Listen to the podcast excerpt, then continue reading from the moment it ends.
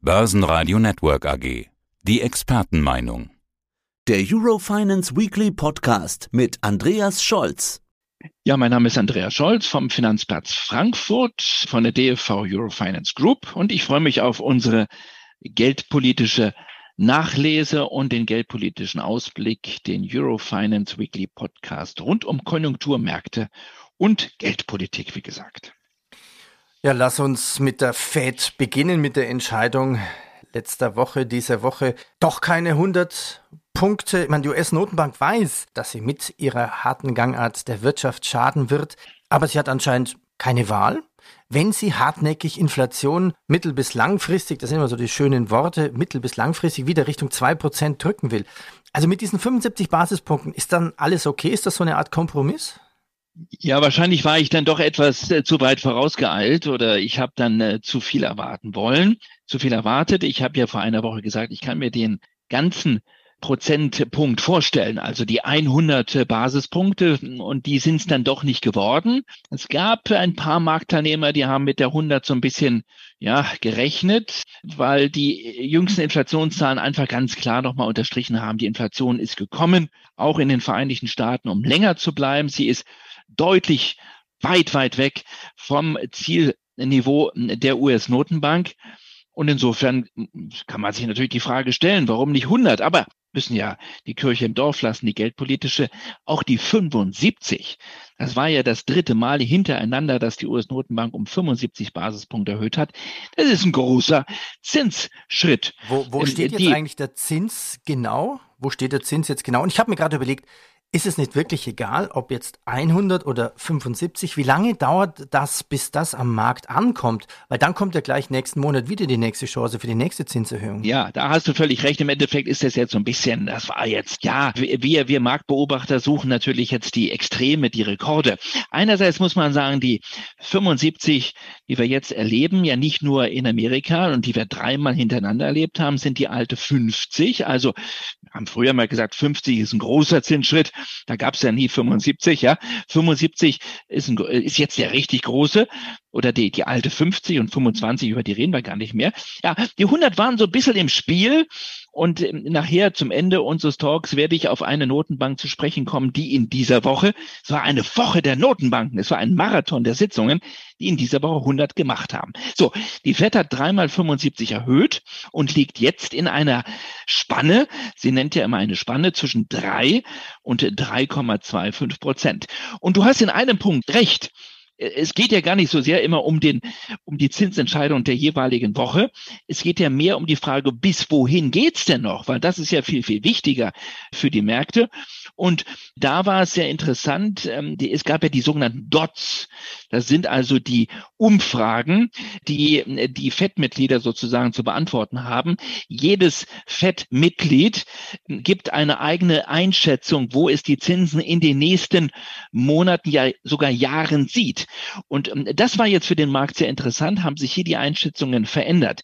Äh, die Dots, die sogenannten Dots, die gehen davon aus, dass die Zinsen Ende des Jahres 2022 bei vier bis viereinhalb Prozent rauskommen werden. Und das bedeutet von dem aktuellen Leitzinsniveau von drei bis 3,25 Prozent, da wird noch was raufgepackt. Wir haben jetzt noch zwei Sitzungen. Eine Sitzung haben wir im November und eine im Dezember. Zweimal hat die FED noch die Möglichkeit, die Zinsen weiter nach oben zu nehmen. Und ich gehe mindestens davon aus, dass einmal davon eine 75 nochmal dabei sein wird und mindestens einmal die zweite Sitzung mit einer 0,5 mit 50 Basispunkten und dann kämen wir raus bei 4,25 bis 4,5. Das hat den Markt aber nicht groß überrascht. Das war im Rahmen der Markterwartungen. Also es fehlte ein bisschen der Überraschungseffekt auf der noch restriktiveren Seite. Aber man muss fairerweise sagen, die Fed hat geliefert und auch das Wording vom Notenbankchef von Jerome Paul war absolut falkenhaft, war absolut restriktiv. Man hätte mit der 100 und mit noch mehr Momentum hinten raus vielleicht ein bisschen überraschen können, aber das wollte die Fed nicht tun. Okay, also noch zwei Sitzungen in diesem Jahr oder zwei Möglichkeiten. Na, das macht ja dann entweder zweimal 0,5 Prozentpunkte obendrauf damit man auf, auf diesen Zinsgipfel von 4,5 Prozent kommen kann. Also wird die Fed im Fall eines Falles eine Rezession riskieren? Also wenn der US-Wirtschaft immer sichtbarer die Puste ausgeht, dann ist doch eigentlich Rezession fast ausgemacht. Ja, also das ist jetzt im Moment auch bei den Märkten das Thema. Äh, die, die FED ähm, äh, kann hier keine Kompromisse gehen. Die FED muss sozusagen sogar auf Rezessionsprovoktionskurs gehen, wenn sie die Inflation Richtung zwei Prozent runtergedrückt haben möchte. Nochmal zu deinen. Ich glaube, 0,5 und 0,5, ein Prozentpunkt wird nicht reichen. Mindestens eine der beiden Sitzungen wird nochmal einen richtig großen Satz zeigen von 0,75. Ich würde auch sagen, die viereinhalb wird auch nicht reichen Ende des Jahres, um die Inflation zu beeindrucken. Die Fed muss meines Erachtens über die fünf hinausgehen.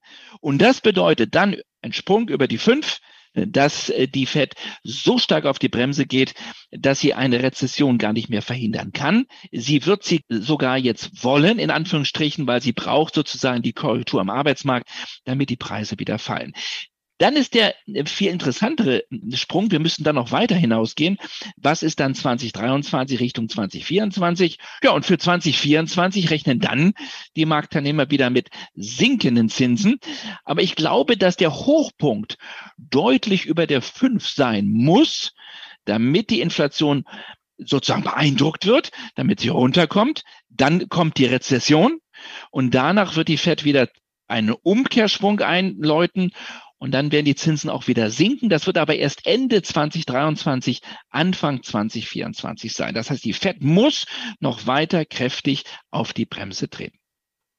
Wie hat denn Dollar Euro nach der Fed reagiert? Also der, der Dollar hätte noch ein bisschen stärker hochgehen können. Ich glaube, bei einer 100 wäre er noch stärker hochgegangen. Die Dots waren im Rahmen der Markterwartungen, also diese vier bis viereinhalb Prozent. Das hat die Märkte jetzt nicht groß überrascht. Deswegen kam da gar nicht so viel Momentum für die Dollarseite auf. Das war dann eher Putin mit der Teilmobilmachung und mit der nächsten Phase des Krieges vor unserer Haustür. Und das hat den Euro dann eher geschwächt als die Fettentscheidung. Es ist einfach so, in diesem aktuellen Umfeld ist der Dollar die Krisenwährung Nummer eins. Es ist der sichere Hafen, wenn es weltpolitisch unruhig wird. Und dieser sichere Hafen bekommt noch Unterstützung durch die Notenbank, durch die steigenden Zinsen in den USA. Und deswegen ist der Dollar im Moment der Gewinner zu fast allen anderen Währungen. Dazu kommen wir gleich nochmal. Wir sind aktuell übrigens doch deutlicher weg von der Parität. Der Euro jetzt bei unter 0,98. Das heißt also, dieses Tänzeln um die Parität scheint erstmal vorbei zu sein. Der Dollar gewinnt weiterhin an Fahrt und insofern ähm, entfernt sich der Euro Stück für Stück weiter von der Parität. Du sagtest ja vorhin, es war die Woche der Notenbanken. Überraschung bei den Schweden. Schweiz verabschiedet sich von dem Minuszins. Berichte doch mal bitte. Ah, wir könnten jetzt stundenlang reden. Es war wirklich so spannend. Wir haben so unterschiedliche Sitzungen erlebt. Aber eins ist klar, alle gehen voll auf Kampf gegen die Inflation. Fast alle ohne Kompromisse. Unterschiedliche Sichtweisen gibt aber schon, weil es hausgemachte Probleme gibt. Ganz schnell, ich mache einen Schnelldurchlauf. Großbritannien mit vielen Problemen. Nicht nur, dass Charles III. da jetzt sozusagen der neue König ist. Nein, Energiekrise, Inflation, immer noch nicht der verdaute Brexit. Ein Pfund, was so schwach ist wie seit 40 Jahren nicht mehr, wie seit 40 Jahren zum US-Dollar nicht mehr. Die Bank of England musste den Leitzins anheben, aber nur um 50 statt um 75 Basispunkte. Eine Flitterpartie. Sie muss die Inflation runterdrücken, aber sieht trotzdem Rezessionsgefahren. Also eine ganz schwierige Gemengelage in Großbritannien. Äh, die Schweiz ein Land mit wenig Inflation. Im August nur 3,5 Prozent Inflation. Die Schweizer Notenbank hört sich noch gemäßigt an, hat trotzdem um 0,75 Prozentpunkte erhöht, ist aber im Ausblick wenig falkenhaft, will abwarten. Nach acht Jahren keine Negativzinsen mehr in der Schweiz. Die Schweden, ich habe es angedeutet, die Riksbank, das war die Überraschung der Woche. 100 Basispunkte. Habe ich noch nie erlebt. Eine Notenbank, die 100 Basispunkte in einer Sitzung hochgeht. Aber jetzt kommt's. Nur damit auf 1,75 Prozent. Das heißt, die Schweden hängen ganz schön zurück. Und sie haben in diesem Jahr nur noch eine Sitzung. Das heißt, sie mussten viel Frontloading machen, also viel vorwegnehmen. Deswegen diese 100 Basispunkte rauf. Inflation sehr hoch, auch in Schweden. 9 Prozent. Die Krone ist trotzdem runtergesackt, trotz dieser Zinsanhebung um 100 Basispunkte. Warum? Weil man sich Sorgen macht um eine Rezession in Schweden. Und jetzt müssen wir unbedingt noch über Japan reden, weil Japan ist eine ganz andere Situation. Also alle Notenbanken treten auf die Bremse. Nur die BOJ in Japan, die gibt weiter Gas. Der Leitzins bei 0,1 Prozent, das sind die kurzfristigen japanischen Staatsanleihen. Äh, der japanische Notenbankchef Kuroda ultra taubenhaft hat gesagt, wir werden doch die nächsten Jahre nicht an Zinserhöhungen denken. Wir müssen unsere Wirtschaft unterstützen. Inflation in Japan ist etwas hochgekommen, aber ist nur bei 2,5 Prozent. Japan hat eher das Problem der schwachen Wirtschaft und noch ein ganz anderes Problem. Die Währung bricht ein. Äh, natürlich, wenn alle anderen den Zins anheben und die Japaner die einzigen sind, die keinen Zins zahlen, wird ihre Währung immer schwächer. Und der Yen ist in der, im, im Tief zum US-Dollar auf einem Niveau gewesen in dieser Woche, das wir seit 1998 nicht mehr gesehen haben. Das heißt, aber, 1900, das, das heißt 1998, aber, ja. Peter, hatten wir die Asienkrise. Also eine tiefe eine schwere Krise in Fernost, in Asien. Und da war der Yen zum Dollar bei 147.